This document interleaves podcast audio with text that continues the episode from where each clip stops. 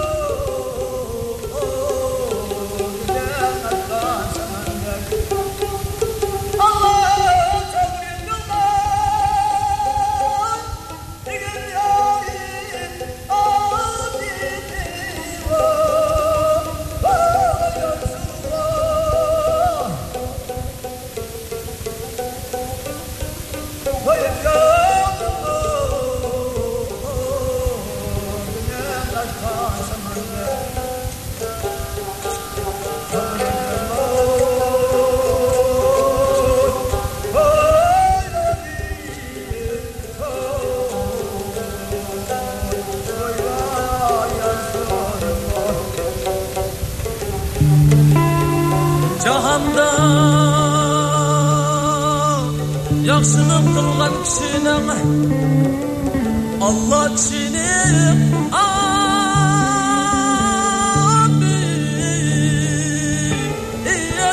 o'tgayman olloh jahonda yaxshilik qilgan kishining olloh kishini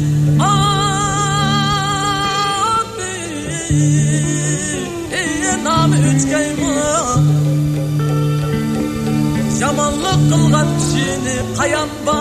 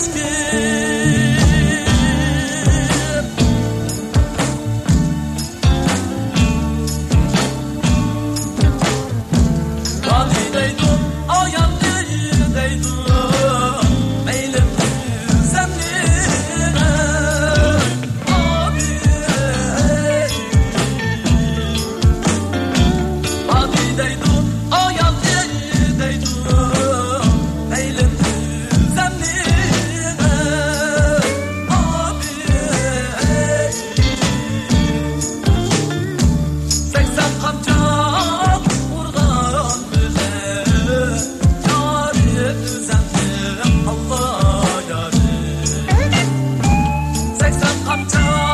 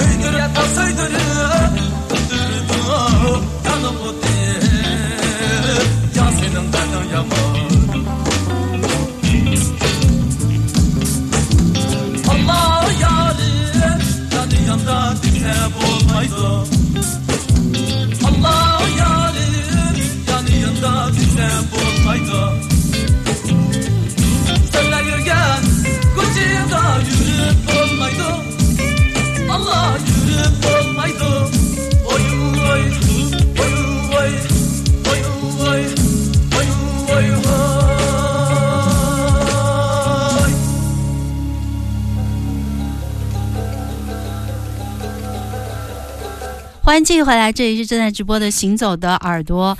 刚刚我们听到的是很奇怪的，哦很奇奇怪，的一首这个但还挺好。流行乐，第一次加入了电声乐器和电吉他以及现代派的唱腔，相当于一个融合吧，相当于咱的什么西北风，也可以这样说吧。哎，你还别说，有点这个意思啊。当年的西北风，嗯，我从来就没有听到过这样有这样唱刀郎木卡姆的，所以说最近因为一直上头嘛，在做刀郎木卡姆的唱片混音，前前后后也做了大半年，所以说有一天我在书店闲逛的时候，王子潇我们的同事，哎，再放一个新疆的磁带，我一听怎么听到电声版的，我说这个节奏很熟悉，我以为听错了，结果一找是一盒特别流行的一个封面儿。然后我就发给马文，我说这是谁？他说他只说了他是演唱的拉科木卡姆，其他全是流行歌啊，就这一首，这个磁带里就这一首，可能是个什么精选之类的，但是也不知道歌手是谁，也没有说是谁，反正也没有写是谁。曲目封面写的九四年，磁带上写的九八年，就很糊涂的一个盗版嘛。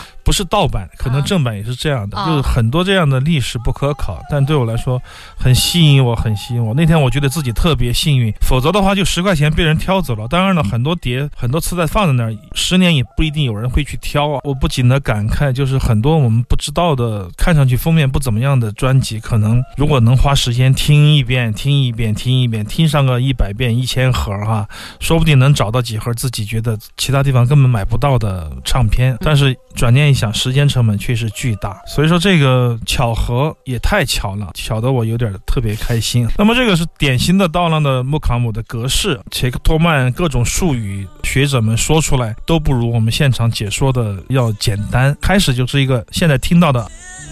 哎，是一个影子，就是一个抒情的无节奏的影子，然后待会儿就进到一个四三节拍的一个合唱里去，以大斧和这个热瓦普为主线的，然后呢。唱到中途大概一两分钟的时候，就会转成一个四四节拍的，嗯。然后最后会收尾在一个五拍子八五拍的一个结束，这就整体的这个民歌调性就是以这样一个模式，相当于我们的九腔十八调，一个啊曲牌，一个套曲。但是呢，令人觉得奇怪的是，为什么他们一下就可以全部转成一个四四或者一个八五拍？它是怎么样的一个驱动？他们解释不了，他们说就是 从小就是这样，节奏长在心里。对对对，就像你问非洲的复合节拍，哎，你看节奏起了，对对四别人就。自然的就转了。对对对，然后转到一半，突然一下重拍就变四四，四四重拍变八五，这个特别就是那么的。游刃有余。哎用电声乐器、电吉他有这样的一个气度，我觉得非常好。这首曲子给了我非常大的惊喜和振奋。由此可见，不断的深入的挖掘，听很多其貌不扬的磁带、来历不明的混音带，总是会有惊喜，一定会有收获的。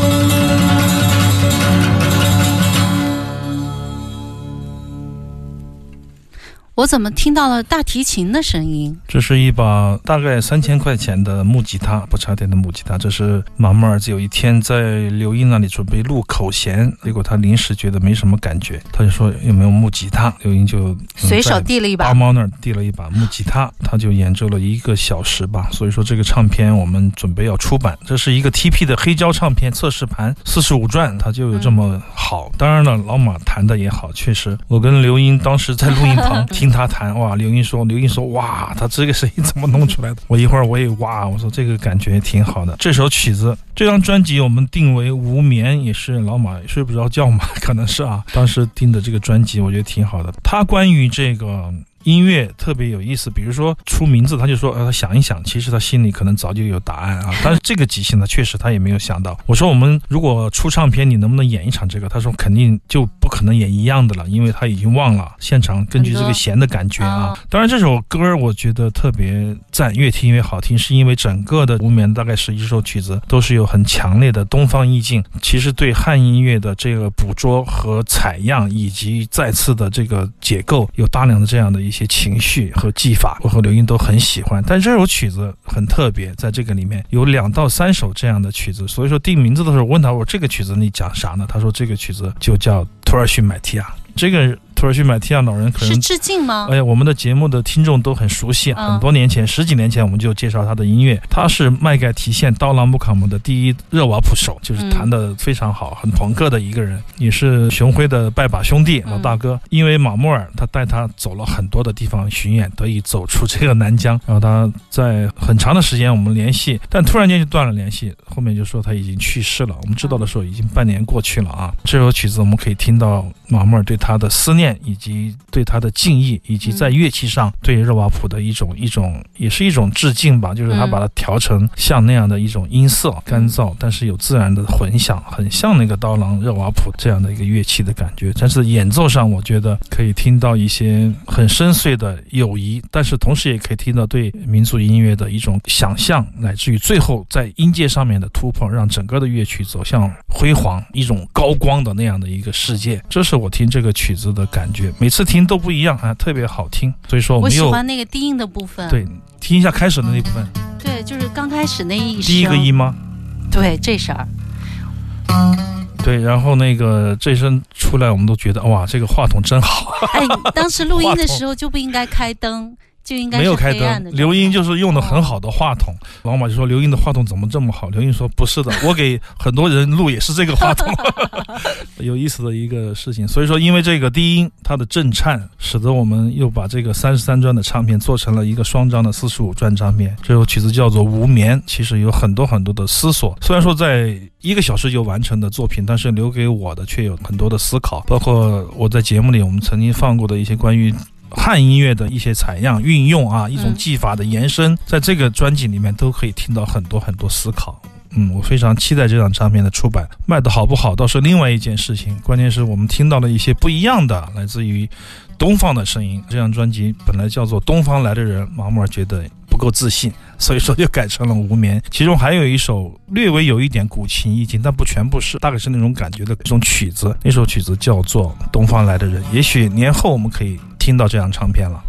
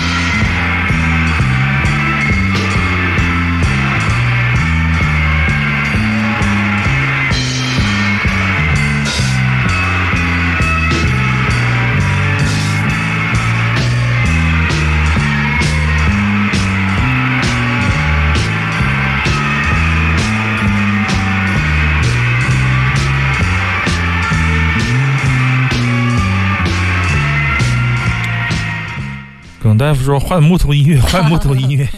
原来有人跟我一样的时心声。间没有时间，开始两分钟，对刘谦来说是煎熬啊。开始两分钟，我说，开他始两分钟，然后他又 反复了一遍。我不仅能想起来一个公共平台的电台节目，它应该豪放到什么样的地步是个边界啊？嗯有时候是你想起来确实很为难。有个性的人说：“哦，我想我应该有个性，我要放很多噪音的音乐，放很多很多这样那样的音乐，艺术的音乐。”但是可能他没有考虑到听他的人有一些什么样的人，所以说这个拿捏这个尺度，我觉得确实是特别特别难的。比如说现在我们这样的音乐，包括之前放的很多的噪音摇滚，一些相对其实还算好的，但是比较哎比较噪的音乐，如果是一个公交车驾驶员、司机朋友是吧？我们也常常向他们致歉。或者是一些本不是听这样音乐的一些伴随性的听收音的朋友们，确实对他们不友好。但是一个节目要把这种量控制在什么样的一个地步，就像我们策划音乐节一样，嗯就像我们做每一件事情，我觉得是一样的。策划音乐节哎选艺人一样啊。，对，全都是一样的。哎，这个他喜欢，那个他不喜欢，如何让他不讨厌呢？这就是我们的目的。我们是目的是我们觉得有价值的东西，尽量让别人不讨厌。然后他开始拒绝，然后给我们一些机会，让他多听一会儿。也许慢慢的他会得到一些不一样的感受，他就会觉得哦，还挺好的，因为他可以得到他得到的，可以得到他喜欢的，这是一个嗯非常有意思的一个话题了。突然想到，即兴说出来，大家可不要介意啊。稍后我们还有一小时行走的耳朵，欢迎听众朋友继续锁定飞扬九七幺。